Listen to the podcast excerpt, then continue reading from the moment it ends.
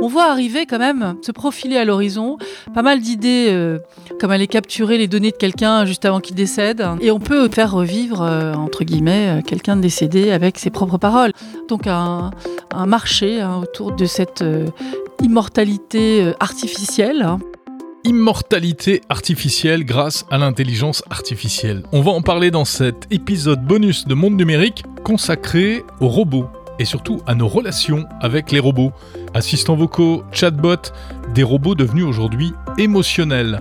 On va en parler avec la chercheuse Laurence De Villers. Si vous vous interrogez sur le monde du futur au milieu des robots, vous avez bien fait de cliquer sur cet épisode.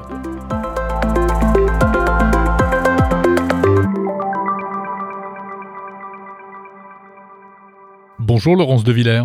Bonjour Jérôme. Vous êtes professeur à la Sorbonne, chercheuse en IA au CNRS, auteur de plusieurs ouvrages dont euh, Les robots émotionnels et puis Des robots et des hommes. Euh, et vous êtes titulaire de la chaire sur le nudge des agents affectifs. Qu'est-ce que c'est que le nudge?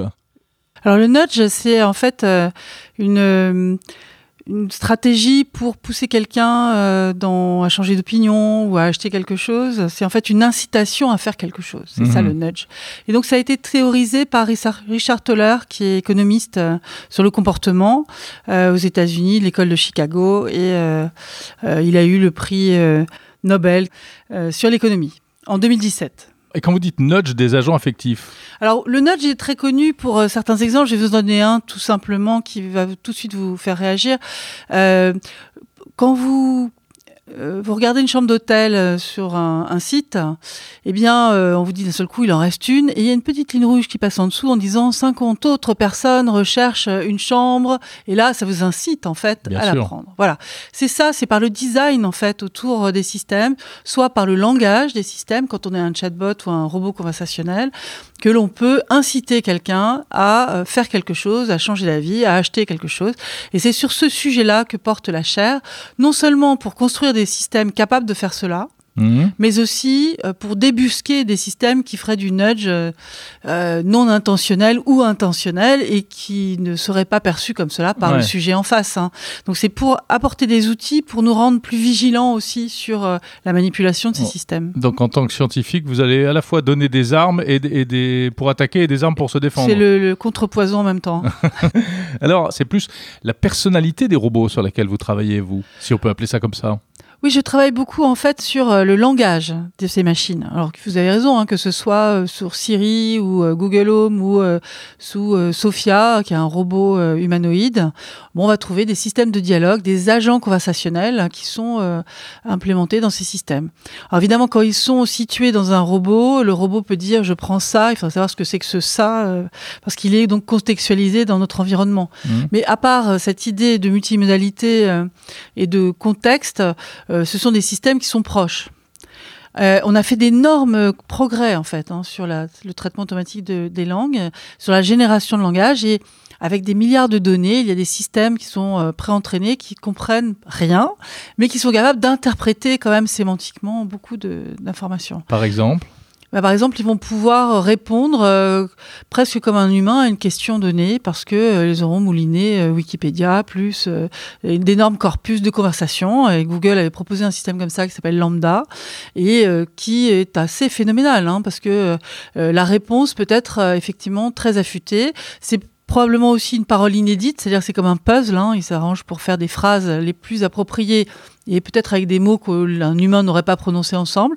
Donc on peut être aussi euh, trouver ça extraordinaire. Hein. Oui, bah oui, c'est d'ailleurs effectivement, quand on a un peu un penchant euh, pour la tech, on a tendance à être séduit par ce genre d'innovation. Voilà, donc tout le monde fantasme. Alors ceux qui font de la tech parce qu'ils trouvent ça fabuleux d'aller jusque-là, et euh, les personnes qui ne connaissent pas du tout, qui n'ont pas trop d'expertise dans le domaine, eh bien, sont aussi euh, très impressionnés. Hmm. Donc je dirais que c'est en cela aussi qu'on doit parler d'éthique et qu'on doit ramener finalement aux capacités réelles de ces machines, qui certes sont capables de produire des phrases inédites, peut-être fort à propos, mais ce sont des phrases qui ne sont pas pensée telle qu'une pensée humaine, c'est une pensée calculante, hein. c'est mhm. un, algorithme qui euh, décide de l'agencement des mots à partir de modèles qu'il a appris. Euh, sur des, évidemment des, conversations qu'on a prononcées, que des humains ont prononcées. Donc ça ne correspond pas non plus à un seul humain, donc c'est un mélange. Euh, et puis, euh, quel est, quid du problème de culture hein? C'est un mélange de beaucoup d'un, euh, de conversations différentes. Et là, quand vous dites on personnalise, Mhm. ça devient très difficile en fait. Donc si je prends un modèle générique, la personnalisation va être très étrange Alors quand on essaye par contre de faire un jumeau numérique, c'est-à-dire de prendre que les données de quelqu'un et d'essayer d'adapter un système comme ça pour avoir des compréhensions un peu plus fines de l'environnement, on va pouvoir quand même générer des choses assez impressionnantes qui vont nous laisser penser que c'est cette personne qui parle. Donc on peut comme ça prendre la posture de quelqu'un d'autre. Donc là, on va dire que c'est l'usurpation. Euh, Mhm. Donc il y aura des problèmes juridiques à gérer et je crois que c'est déjà le cas. Mais et, Oui, et ça on permet peut de faire des, des- des- des escroqueries, des Voilà. arnaques, des choses comme ça. euh, et on peut aussi euh, faire revivre entre guillemets quelqu'un de décédé avec ses propres paroles. Et là, ça pose aussi des questions éthiques sur la qu'est-ce qu'on en fait de ces objets dans la société. hein Quelle Ouais, place vont-ils avoir? Je crois que Microsoft a, a- a déposé un brevet pour un, un chatbot qui permet de ouais. communiquer avec ses proches décédés? En fait, c'est- jumeaux numériques, c'est la même chose, que ce soit des personnes vivantes ou pas, à partir des données de quelqu'un, la tessiture de sa voix, euh, on va lui donner la personnalité, entre guillemets, c'est-à-dire la façon de parler, et puis le ton de la voix, Mhm. et peut-être euh, des effets de langage qu'avait cette personne. Par contre, c'est un leurre. hein. Évidemment, la machine ne fait que calculer et reproduire. Alors, même si de temps en temps, elle, elle est, c'est de la parole inédite, c'est une parole inhumaine. C'est peut-être une parole qui n'est pas prononcée par un humain, donc il n'y a pas de responsabilité de ce qui est dit. Mhm. Et puis, il n'y a pas de conscience de ce qui est dit et de ressenti de ce qui est dit. Bon, c'est totalement euh, fake, si on veut. Ouais. C'est une fake empathie, une fake personnalité. Et je crois qu'il faut vraiment euh, attirer l'attention sur le fait qu'on peut parler comme ça et avoir l'air- de parler là, avec quelqu'un de proche. Et puis, en fait, on parle avec euh, quelque chose de vide. Mais alors, et selon vous, c'est un problème ça? Alors, pas forcément. hein. Euh, le problème vient euh, de si on en devenait dépendant, par exemple, ou si on passait plus de temps avec des objets comme ça que dans le monde réel, avec euh, des vraies personnes autour de vous qui ont besoin de vous, par exemple. Euh, Est-ce qu'on va s'attacher avec ces systèmes de façon euh, étrange hein? Parce que euh, comme ça, on n'est plus jamais seul. Est-ce que ce sera des anges gardiens? Je ne sais quoi. Donc, on voit arriver quand même, se profiler à l'horizon, pas mal d'idées. Pour une économie forte autour de ces sujets, comme aller capturer les données de quelqu'un juste avant qu'il décède, hein, donc euh, ce que j'ai trouvé aussi euh, Ah particulièrement euh, difficile à entendre. Euh, donc on va, on va voir arriver donc un, un marché hein, autour de, ces, de cette euh, immortalité euh, artificielle, hein, parce qu'effectivement, il n'y a pas du tout de vivant dans tout cela. C'était un vieux thème de science-fiction, hein, euh, de transférer son esprit dans euh, un outil numérique pour pouvoir eh bien, au moins donner l'impression à ses proches qu'on continue à vivre. Oui, oui, bah, si vous avez raison de le dire, c'est donner l'impression à ses proches. C'est-à-dire que, en tout cas, c'est absolument pas une recopie du cerveau avec la prétention qu'ils vivent. hein. Mhm. Euh, vous, vous travaillez sur des choses très, très, très concrètes face à ces problématiques. Vous êtes euh, l'auteur tout récemment d'un rapport sur les chatbots et l'éthique. Euh, Qu'est-ce que vous soulignez précisément dans ce rapport? Alors, on l'a rendu donc au Premier ministre le 9 novembre, euh, là, récemment. C'était une de saisines hein, du Premier ministre. Il y avait la voiture autonome, les chatbots et la- l'aide à la décision médicale, pour lequel ce groupe, ce comité national pilote d'éthique du numérique, a beaucoup travaillé. On a rendu donc un avis qui met en avant les tensions éthiques. Les tensions entre euh, liberté et surveillance, les tensions entre transparence et sécurité, euh, avec euh, huit thèmes, huit usages, par exemple, euh, en se questionnant, par exemple, sur le statut de ces machines. Quand vous dites on les personnifie, mais qu'est-ce que ça veut dire? Elles ont un nom, une personnalité, elles prétendent cela. Est-ce qu'un jour elles auront une personnalité juridique? Justement, il faut absolument pas arriver à cela puisqu'elles sont vides. Elles dépendent forcément de concepteurs. Et donc, il ne faut pas confondre du tout euh, la personnalité, les droits et les devoirs du citoyen et donner une citoyenneté à, ces machines. Leur identité, elles disent euh, je, euh, je suis là pour toi, je suis triste pour toi. Donc, à travers cela, il y a le risque effectivement de de tomber en dépendance ou en tout cas, euh, même si on sait que c'est une machine, finalement, de trouver que l'interaction nous rassure, euh, euh, nous, euh, nous permet de peut-être d'élaborer. Alors, dans certains cas, c'est très utile, c'est ça qu'il faut comprendre. Euh, je l'ai vu utiliser, par exemple, des systèmes comme cela pour des gens qui avaient subi des drames, que ce soit euh, viol ou que ce soit des soldats qui revenaient du front, et ils arrivaient à élaborer leur souffrance et leur douleur avec ces machines qui répondent parce qu'elles n'ont pas de jugement parce Mhm. qu'elles sont vides justement, Mhm. en connaissance de cause. Mais maintenant, est-ce que c'est pas un leurre lorsque on, va passer, je sais pas, X heures dans la journée à parler à quelque chose de vide? C'est-à-dire qu'il vous amènera pas forcément à euh, être, euh, à comprendre mieux, à créer mieux, et puis en tout cas aucune solidarité avec le, le, reste du monde. Donc il faut faire attention à ça. Et on parle beaucoup de manipulation. Alors, qu'est-ce que ça va donner dans le travail aussi, si on est accompagné de ces objets autour de Mhm, nous, qui mhm. de plus en plus euh, vont euh, interagir avec nous, euh, être notre mémoire? Qu'est-ce que ça va et comme effet secondaire, ça, ou ce- comme effet à long terme? Est-ce qu'on va perdre la mémoire? Une partie de notre mémoire Mmh. Ouais, on l'a pas déjà un petit peu perdu avec les smartphones Bah, Je pense que si, personne n'a plus euh, 100 numéros de téléphone dans les têtes, ouais. comme on pouvait l'avoir lorsqu'on n'avait pas de smartphone. On en a un, deux, cinq, à tout casser. Alors on voit bien qu'il y a des effets à long terme. Et cette dépendance, finalement, est-elle... euh, est-elle anticipée? Est-ce qu'on comprend bien ce qu'on est en train de faire? Je crois que ça va très vite et que les lois vont aussi plutôt plus lentement. Donc on n'a pas de loi pour nous préserver. Donc l'éthique, si vous voulez, c'est une science pour raisonner autour de tout ça, pour comprendre Mhm. justement euh, est-ce qu'il y a des valeurs comme la dignité de l'homme ou comme euh, ses droits, ses devo- enfin euh, sa liberté qui sont mis à mal en fait par ces systèmes qui viennent euh, vous susurrer euh, quoi faire, euh, avec qui, comment. euh. et et j'ai l'impression que c'est une course. Quand on entend parler du métavers, c'est-à-dire de cet univers inversé, virtuel, digital, comme un Second Life, comme un jeu vidéo. Mhm, Tout à fait. Eh bien, euh, qu'est-ce qu'on va comprendre? Je crois qu'il y a une asymétrie forte entre ce que comprennent les, les usagers de ces systèmes, euh, réseaux sociaux ou chatbots, et la réalité du système. Les savoirs et les pouvoirs des humains sont très faibles par rapport à ce qui est déclenché par ailleurs par ces systèmes. Donc je pense qu'il est d'urgence de construire des, des normes, de construire Donc, des outils. Voilà. Donc, qu'est-ce qu'il faudrait? Des, des lois, des règlements, des normes? Alors, les lois, donc, euh, c'est évidemment, on, on va. On a besoin de certaines lois, mais on a besoin aussi que le terreau d'industriel se rende compte de, de- des risques, euh, bon, des, des bénéfices bien entendu, mais des risques aussi euh, que ces systèmes peuvent engendrer pour les plus jeunes, hein, pour les plus vulnérables, et puis aussi parce qu'on va, on risque d'utiliser ces outils euh, beaucoup sur le temps long et que ça peut changer nos comportements, notre vision du monde. Donc en cela, euh, on a besoin d'anticiper, de comprendre, de mieux, euh, en tout cas préparer, je dirais, euh, les futures générations et puis toute la société à, à mieux interagir en conscience, en fait, en tout cas de la manipulation de ces systèmes. Mhm. Ça fait longtemps qu'on s'interroge sur la personnalité qu'il faut donner ou pas à des robots Oui, oui. et du coup le, le- le- le type de relation qu'on va avoir avec ces robots.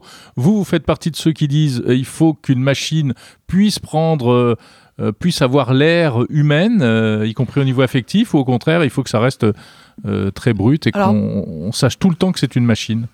Alors, je pense qu'il faut qu'on sache tout le temps que c'est une machine.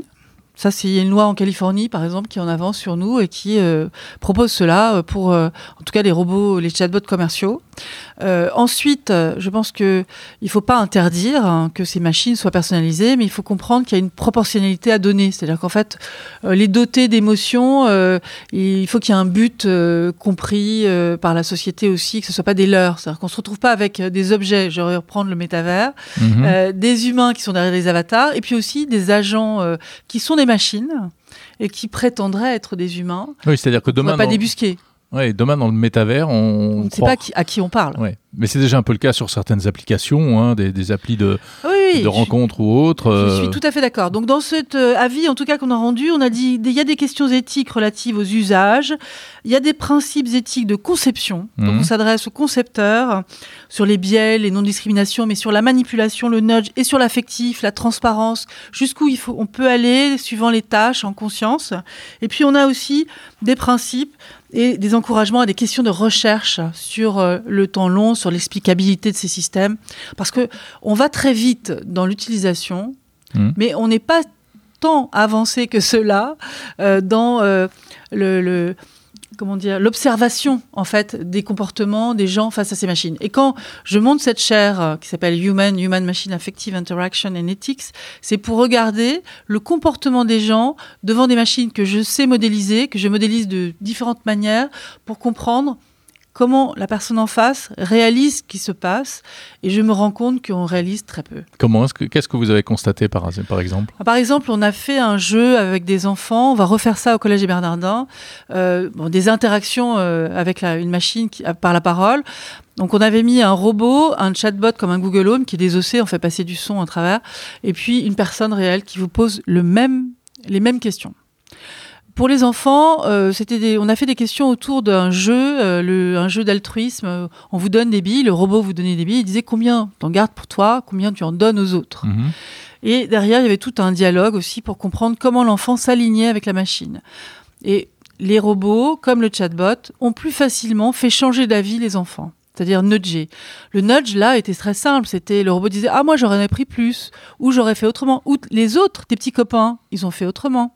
Et donc, par l'influence de euh, ce qu'avaient fait les autres, ou ce que la machine prétendait être mieux de faire, les enfants ont changé d'avis. Alors qu'ils n'ont pas changé d'avis avec l'humain. Donc c'est un constat, il faut qu'on s'en serve, il faut qu'on essaie de comprendre un peu mieux. Donc là, on va faire un test euh, aussi euh, au Collège des Bernardins sur un, un sujet là, lié à l'écologie. Mais dans le cas présent, l'expérience que vous citez, c'est dû à quoi selon vous? C'est que euh, la machine a exploité plus de, plus de ficelles euh Je pense que c'est lié à, beaucoup de choses. Hein. C'est lié euh, déjà à, l'enfance qui arrive un peu créative vis-à-vis de cela. Donc il joue hein, aussi avec ces mmh. robots. Hein.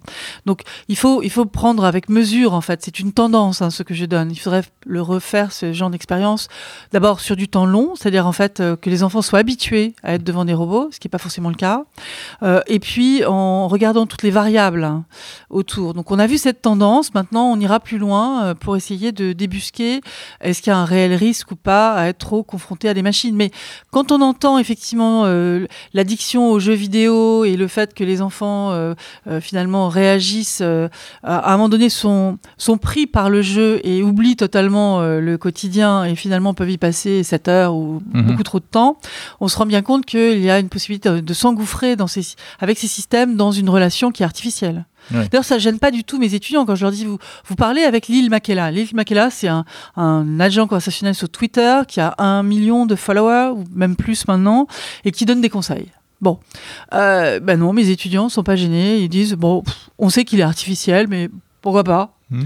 Donc cette euh, conscience de parler à des choses artificielles, il faut quand même qu'on l'élabore, c'est-à-dire il faut faire comprendre à quoi ça sert, qu'est-ce que qui sont derrière en fait les gens cachés et invisibles derrière ces systèmes, qui sont là pas de façon neutre du tout, hein, mais pour capturer votre attention le plus possible, comme on le fait dans les réseaux sociaux, on va le faire de la même façon avec la voix, avec des chatbots, des robots, et puis pour vous inciter souvent à des achats ou à regarder des publicités ou à changer d'opinion peut-être politique. Donc ce que vous dites au fond, c'est ne reproduisons pas les erreurs qui ont pu être faites avec les réseaux sociaux oui, oui, je pense que c'est euh, effectivement euh, un des grands risques et, d'ailleurs qui n'est pas traité, hein, parce que euh, les GAFAM, les Facebook, Google sont conscients hein, de ce qui se passe. On a vu suffisamment d'alertes et d'anciens de, de, ces grandes sociétés qui sont qui sont venus témoigner. Donc justement, ils font pas l'antipoison, j'ai l'impression. C'est-à-dire que constatant qu'il y a des dérives, de la parole haineuse, des discriminations, je n'ai pas vu beaucoup mmh. arriver l'idée ou en tout cas suffisamment de recherche hein, euh, pour montrer que là, il y avait un vrai sujet. Ce, que je crois qu'ils ont, dont ils ont pris conscience, c'est que euh, ce serait peut-être un frein économique. Mais en cela, il va falloir qu'on considère quand même qu'il y a pour moi trois facteurs. Certes, on veut une économie positive et utile pour toute la société, hein, pour les personnes vulnérables, pour développer le plus possible des outils quand on en a besoin. Il faut aussi penser à la dépense euh, sur l'écologie, hein, mmh, d'énergie mmh. de tous ces objets. On va pas faire des objets juste futiles alors qu'on se rend compte que euh, les ressources sont limitées.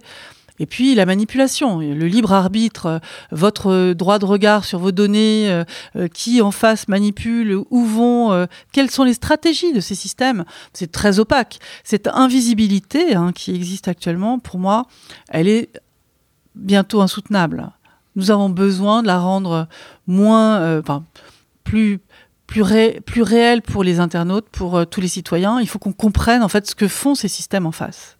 Alors comment est-ce qu'on peut faire passer le message, euh, et notamment auprès des plus jeunes aujourd'hui? Alors je pense que c'est extrêmement important effectivement qu'à l'école les enfants entendent ce message. C'est les premiers à utiliser ces systèmes. Euh, donc moi je suis présidente de la fondation euh, nationale Blaise Pascal, qui est une fondation de médiation en informatique et en mathématiques. Et euh, on a euh, euh, plus de 4000 engagés dans cette histoire. Hein. Moi je je suis pas du tout la seule. On est beaucoup à être engagés dans l'idée de donner aux enfants des la compréhension que les mathématiques, c'est pas juste des mathématiques, c'est ça explique le monde, Mhm. et que l'informatique c'est omniprésent et que euh, les, les filles d'ailleurs doivent aller euh, sur euh, ces sciences, que l'IA c'est l'IA et la santé, l'IA et le juridique, etc. Là par exemple sur ce qu'on a fait sur les agents conversationnels, sur les enjeux éthiques, on souhaite faire des capsules. Donc c'est un projet qu'on est en train de monter avec la Maïf, avec d'autres industriels autour de, de cette idée de faire passer l'éthique de l'IA aux plus jeunes, avec des capsules, des séries télévisées et euh, on devrait aller dans les écoles. Et la Fondation Blaise Pascal a euh, un écosystème de lycées, de collèges qui répondent, c'est-à-dire des professeurs qui sont capables de prendre ces, euh, ces capsules, ces bonnes idées et d'aller en parler à l'école. Il y a d'ailleurs un projet entre l'INRIA et ces lycées euh, pour- qui s'appelle Chiche, qui Mhm. est euh, là un prof de fac ou de recherche qui vient dans un lycée pour parler de l'espace, de la santé, avec de l'IA et du numérique. Mais sur ces questions, est-ce que vous avez déjà testé la réaction des plus jeunes? Parce que vous citiez tout à l'heure vos étudiants qui se disent Bah oui, bah, on sait que c'est une machine et après tout, euh, so what? Oui, alors moi je donne un cours en fait comme ça à l'université, à la Sorbonne, et euh, de plus en plus ils sont conscients. En fait, il faut les mettre acteurs, non pas seulement leur poser une question parce qu'ils sont euh, euh, habitués à utiliser tous ces systèmes et sans garde-fous, mais euh, lorsqu'on leur demande de- de- d'élaborer un peu plus et puis d'essayer de comprendre est-ce que euh, finalement c'est euh, c'est complexe. Moi j'ai fait des, des, des espèces de joutes verbales charismatiques là, un peu entre euh, pour ou contre le métavers, pour ou contre des chatbots pour faire parler des parents décédés, etc. Et là, on se rend compte dans cette discussion qu'effectivement, ceux qui étaient totalement pour ou contre, d'un seul coup, ils sont au milieu. Mhm. Ils se rendent compte qu'il y a des aspects très positifs euh, ou des aspects auxquels ils n'avaient pas pensé du tout. Ouais. Et du coup, ça devient beaucoup plus concret. Et le fait de leur demander leur opinion et les faire parler, c'est à mon avis un bon moyen euh, de, les- de conscience de leur faire prendre conscience et des- des- des- de, les, de leur donner aussi la capacité d'être ambassadeurs finalement et de relayer aussi. Et les politiques, comment est-ce qu'ils ont réagi à votre rapport? Alors les politiques, euh, moi j'étais entourée, donc j'en ai parlé à Renaud Vedel, euh, interministériel, qui est tr- très intéressé par ce genre de rapport, euh, donc sur le numérique, hein, il s'occupe du numérique. Cédrico doit l'avoir reçu aussi. Le ministère de l'Intérieur a dit qu'il allait en faire une copie qu'il donnerait à tous les employés.